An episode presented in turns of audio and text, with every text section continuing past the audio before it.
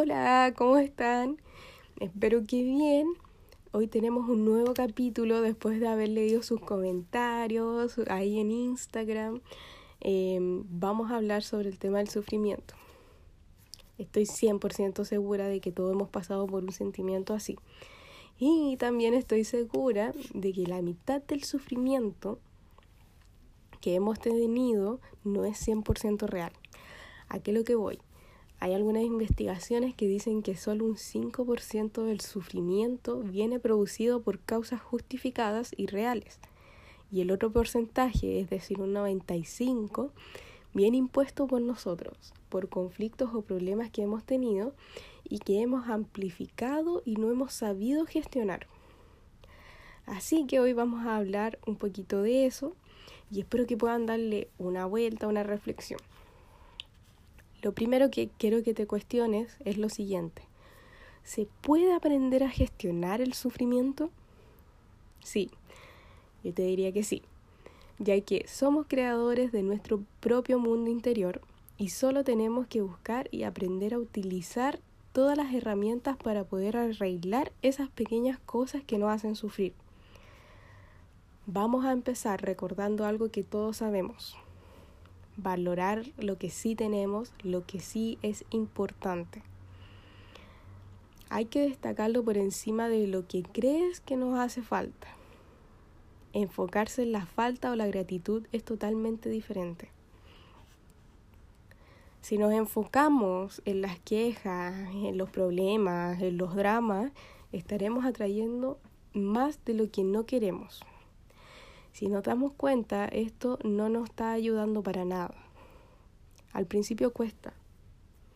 Hay que entrenarse y hacer el esfuerzo de cambiar el chip. Siempre que conozco algo nuevo, como un lugar nuevo o personas, me llevo siempre un aprendizaje, ya que vemos diferentes formas de vivir, países, cultura, etc. Cuando, cuanto más vemos, más soy consciente de que somos unos desagradecidos. No valoramos en verdad nada. Y nos hace falta un poquito, ¿cierto?, de ese, de ese viaje para poder verlo. Si nos enfocamos en la falta, aún teniendo cosas para ser felices, vivimos un poco desganados. No jugamos el papel de víctima ni de quejarnos siempre.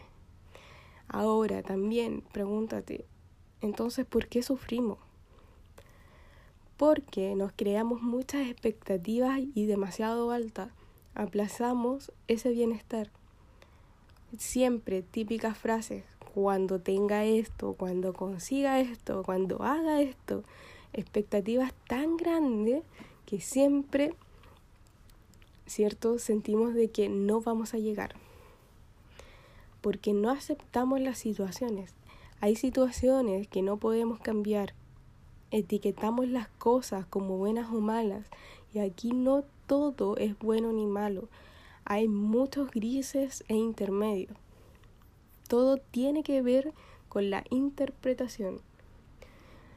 Lo que más importa es lo que está dentro de nosotros. El día que nos demos cuenta de que tendremos mucho por perder, ahí recién vamos a empezar a valorar las cosas. Dejemos de juzgar todo lo que pasa a nuestro alrededor, porque nuestra verdad no es una verdad absoluta. Sufrimos más que nunca porque nuestro grado de exigencia es muy elevado. Pero la verdad es que no todo puede salir bien aceptamos lo que somos y tenemos hoy en día. Recuerda, no es la situación, es la manera en cómo la gestionamos. Aceptar no es resignarse. Lo que realmente sería lo correcto es no crear resistencia.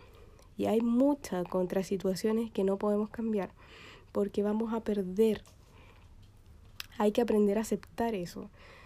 Eso no es de perdedores, es de ganadores. Nos ayuda a mejorar la situación, a verlo todo con más claridad, sin drama, sin una preocupación externa. Sufrimos mucho cuando tenemos un engaño o una ruptura que no esperábamos.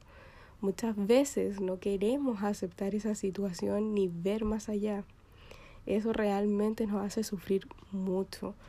Lo vemos como algo malo, pero si lo pensamos bien y con claridad, muchas veces ese engaño o ruptura ha sido un detonante de algo que no funcionaba muy bien o de que de verdad ya no estaba funcionando.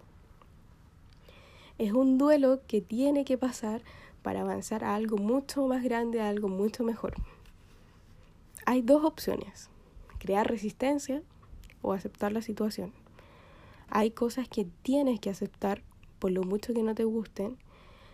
Y otro error que siempre se comete es querer etiquetar todo como algo bueno y malo, como mencionaba anteriormente.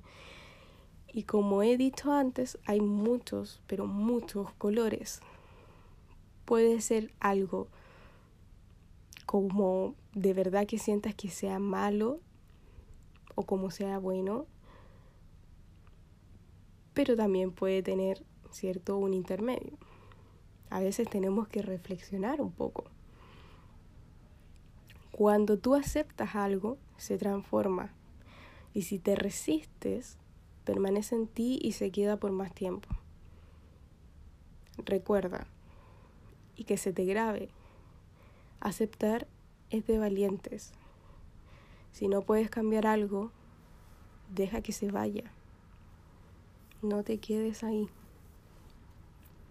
Espero que te haya servido esta pequeña reflexión y no olvides seguirme en mi Instagram como Paulina Psicóloga y también lo voy a subir a mi canal de YouTube donde vas a encontrar el mismo podcast y nos veremos a la próxima.